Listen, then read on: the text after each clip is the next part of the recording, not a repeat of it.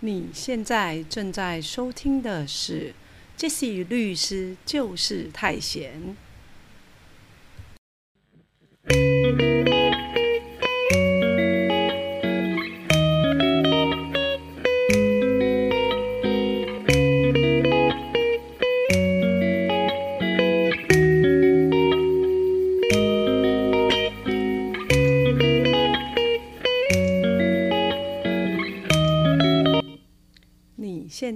正在收听的是《Jesse 律师就是太闲》第二季第三十四集，我们来聊聊兄弟不养父母该怎么办。那这一题呢，为什么 Jesse 特别想要讨论一下？是因为上个礼拜呢，在台北市立图书馆延平分馆。然后我们讲了一场有关长照相关法律的线上课程。那呃，其实有一些朋友的反应其实还不错。然后呢，就有陆续问到一些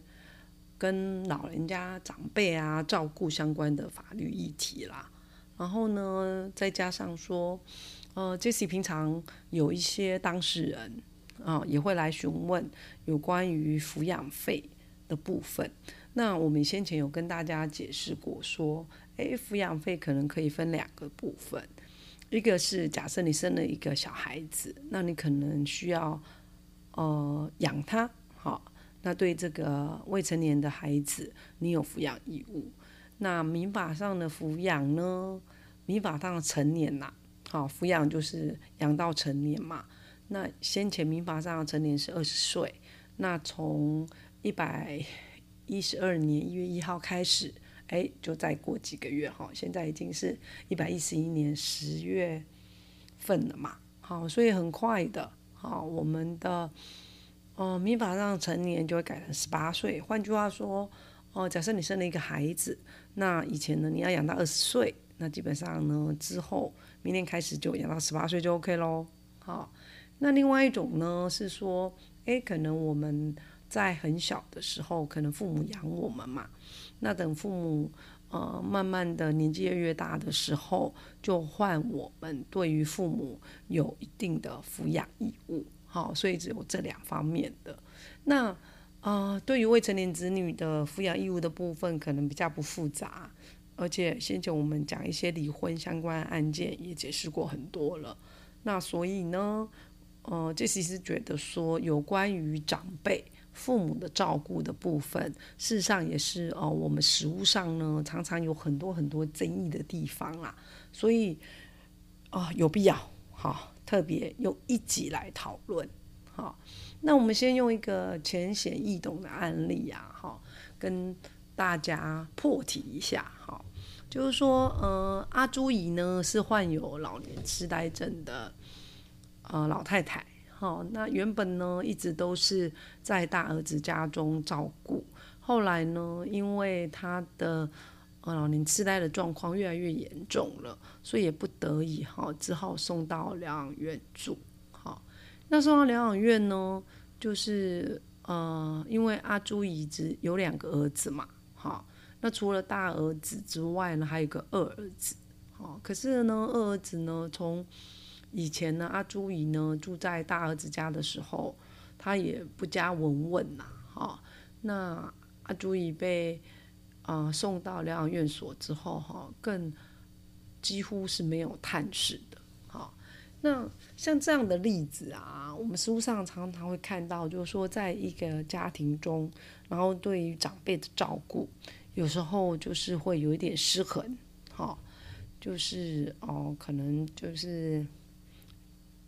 有两个儿子，可是就是只只有其中一个儿子愿意承担起责任嘛，好，那这时候呢，假设是一年两年还好，好，那假设是非常长远的，假设阿朱姨可能需要在疗养院所哦被照顾什么二十年啊。哦，那没有二十年那么夸张，至少有十年等等的，那也有一定的费用嘛。好，我们先前有讲过说，哎，你要去住疗养院所，其实没有那么便宜哈。尤其就是假设你要有呼吸器啊，哈，或者是更多的医疗照顾的话，那那个费用就是更高的。好，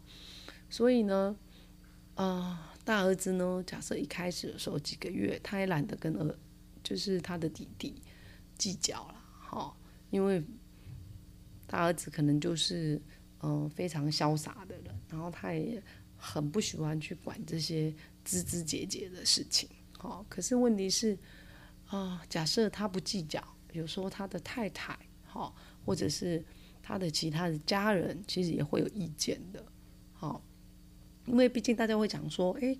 那他阿朱怡不是有两个儿子吗？那两个儿子都有责任啊，为什么把所有的责任好像都丢到大儿子身上？那由这个例子看起来就觉得，哎，好像大儿子呢不止出钱还要出力，哈，就是说。嗯，假设是当年哈还住在大儿子家中的情况下，假设阿朱姨有任何的情形要就医等等，也都是大儿子在照顾。那变成二儿子就觉得，哎，嗯，我们不是讲吗？就是说，你子女对于哈自己的父母哈也有抚养义务的，好。那在这个案例之中，二儿子显然都没有尽到他的责任，那大儿子。念两年还可以，很多年之后他根本撑不住啊！好，可能他自己的经济状况也没有那么好，那该如何是好？好，那这时候呢，就是我们有些当事人就会来问这样的问题。那这样的问题是有衍生性的啦，就是说，可能阿朱姨她现在身体状况不好，然后需要照顾，好，有儿女来抚养她，那等到。阿朱以百年之后，就是她已经过世了之后，事实上阿朱以的财产可能是留下丰厚的财产。那大家就会看到说啊，从那个老人家的照顾就开始吵，然后吵到呢，如果说真的老人家走了，哇，那为了遗产再造吵一轮这样子。好，所以呢，可能呃，大儿子呢，阿朱以的大儿子要要知道说哈。现在这样的情况怎么处理？那像我们今天例子的情况，其实蛮多的。好，私底下呢，事实上有一些人都会来问杰西。好，那其实也不是那么复杂。好，我们从那个先前有跟大家讨论过，说，哎，假设你儿子两个儿子，那两个儿子对于阿朱姨，对于他们自己的母亲都有抚养义务嘛？好，然后呢？假设说阿朱姨有女儿的话呢，哈，这是衍生题哦。如果阿朱有女儿的话，那到底女儿有对阿朱怡有没有抚养义务啊？哈，因为有些人会有误解，觉得说，哎啊，就是有分到财产的，或者将来有预期性会分到财产的，然后才需要照顾老人家，其实不是这样的，哈。那我们的民法明明白白规定说，呃，无论男女，你是都有继承权的。好，那有时候我们会看到说，有一些人是抛弃了自己的继承权，放弃了自己的继承权，好，那是另外一回事哦。所以有些人的呃逻辑呢，哈，可能他就会觉得说，哎，那我又没有继承财产，财产都是你们这些儿子继承的，那我我为什么对于啊这个父母有抚养义务？哈，为什么我要去负担啊妈妈在那个疗养院所？的相关费用，好，那假设大家问到这样子的问题，那显然就是你对于抚养这件事情真的没有明白啊，好，因为抚养是一个法律上的责任，好，那法律上的责任就是说，哎，什么样的情形，好，你要对于你的父母有负抚养的义务，这样子，那一般呢，我们在讲抚养义务呢，在民法。一千一百一十四条，事实上也有明明白白的规定说，哎，相互之间的抚养义务是什么？如果大家有兴趣，那你就 Google 那个全国法规，然后找到民法，那民法的一千一百一十四条里面就在规范抚养义务哦。好，那有一点要特别特别提醒大家的，就是说我们在讨论说谁要被抚养的时候，哈，有两个要件呐。就必须要不能维持生活，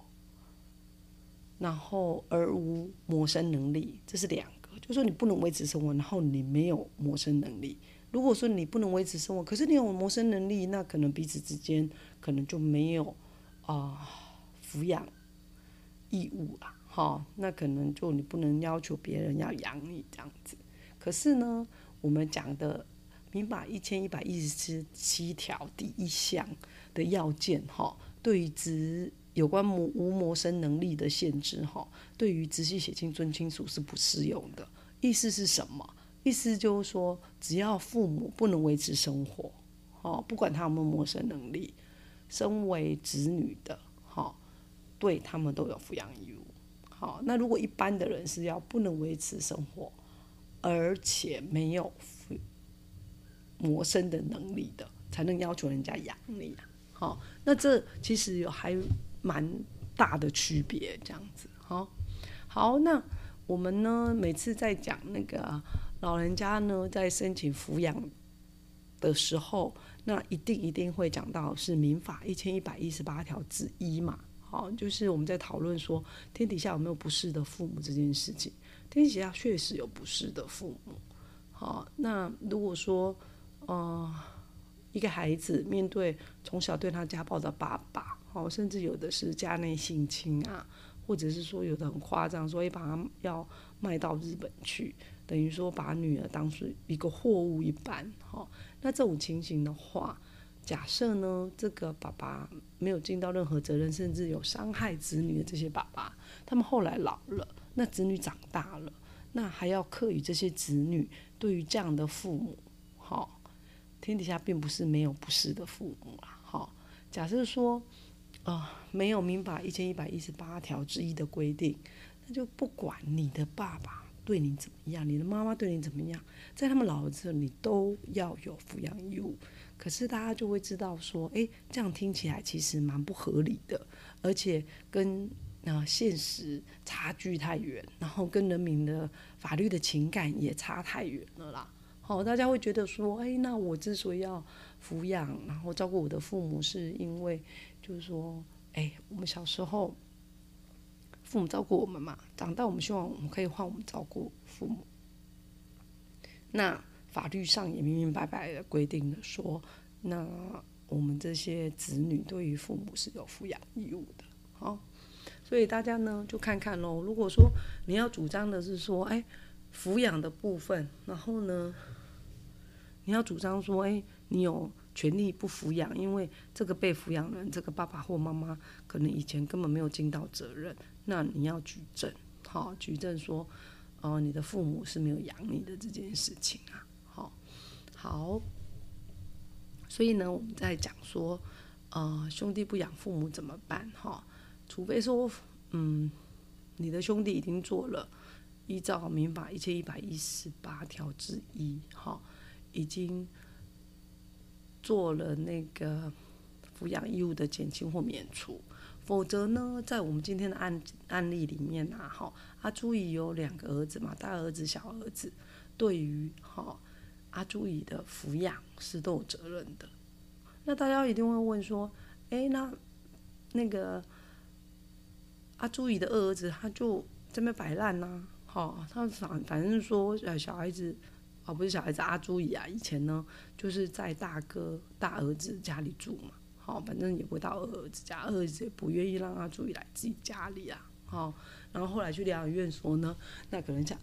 二儿子就说啊，你你不你不是长孙吗？然后什么你不是呃妈妈特别疼你啊什么之类的，然后用这些借口来拒绝，好，可能照顾阿朱姨，好，或者是付相关的费用，好，来承担这样的抚养义务。那很简单，大儿子呢，他付了很多很多年的钱照顾阿朱姨，可能超过十年了。那大儿子呢，就主张说：“哎，我们对于父母都有抚养义务。那二儿子因为他没有付这些费用，那大儿子呢，好先帮他代垫了，好，所以这个部分就是有关于抚养费代垫的返还。好，那另外呢，啊，不当得利这个可能要特别讲一下，有时候大家会搞不清楚为什么不当得利。”那简单一点的举例方式就是说，哎，事实上本来阿朱姨的两个儿子，大儿子跟二儿子，事实上对阿朱姨有抚养义务嘛，哦，那因为大儿子已经帮忙照顾了，所以呢，他就可以来对二儿子主张不当得利。提起诉讼会不会很复杂呢？提起诉讼也不会太复杂，就是嗯，你要提起这样子的抚养费不当得利返还诉讼。假设今天大儿子他已经带垫很多费用，然后之后要请求返还的话，其实他就是写一个起诉状，然后呢来计算说那个这几年来，嗯，他帮。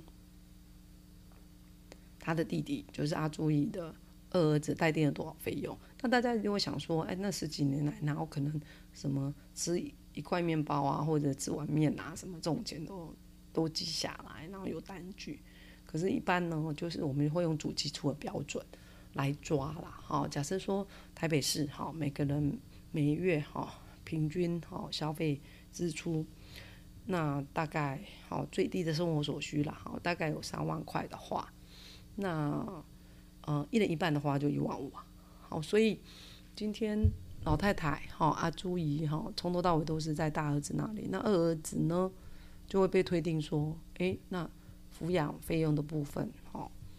你没有付啊。好，那如果你要主张你有付，那你要举证啊。比如说你每个月汇多少钱到大儿子账户啊？事实上这个就是要共同负担照顾孩子的费啊，不是孩子是阿朱。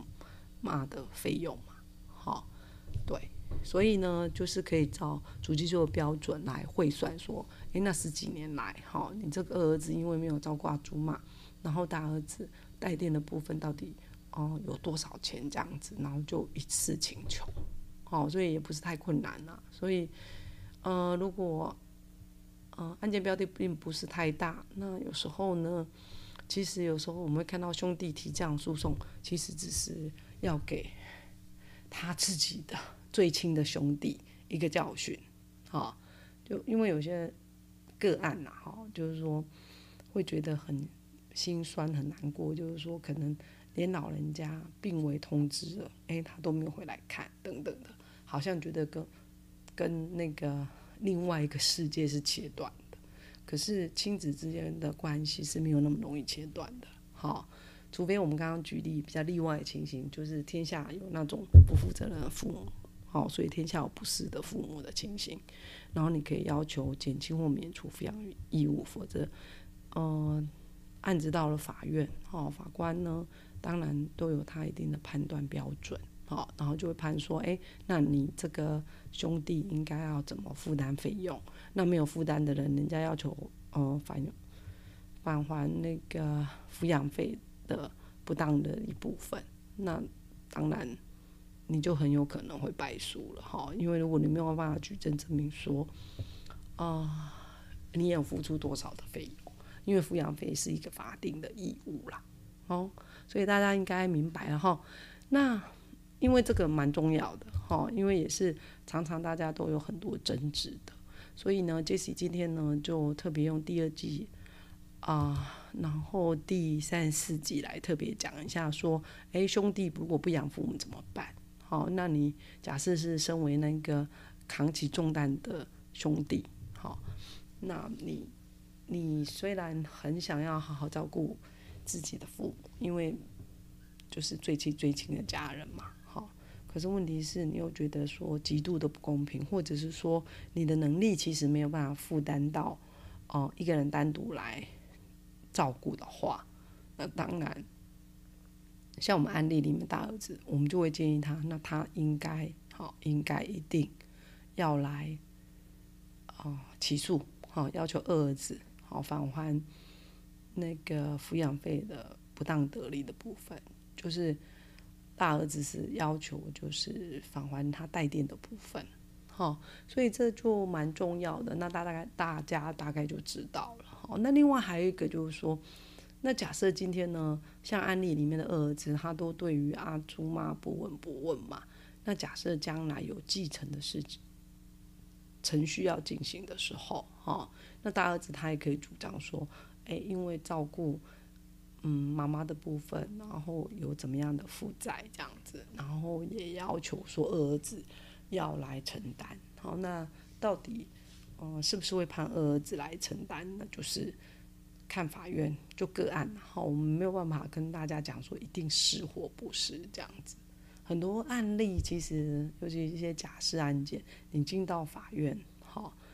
可能就是不同的犯罪事实呈现出来的东西，可能就不太一样。好，那至于说我们今天讲的，就是说可能大哥十几年来单独照顾父母，然后压力太大，经济担子也太重的时候，那十几年是很长的时间嘛。好，你可能可以起诉，要求不负担那些。啊，抚养父母义务的人，哈，就是说可能啊，要给他们一个教训，好，那你就告他，好，要求他返还不当得利的部分，嗯，所以不当得利很重要，哈，大家要知道，啊，那当然啦，我们啊，像比如说上个礼拜呢，在乐林讲相关的议题的时候啊，我们还是会提醒大家说，事实上法律。是一个最后的防线呐，哦，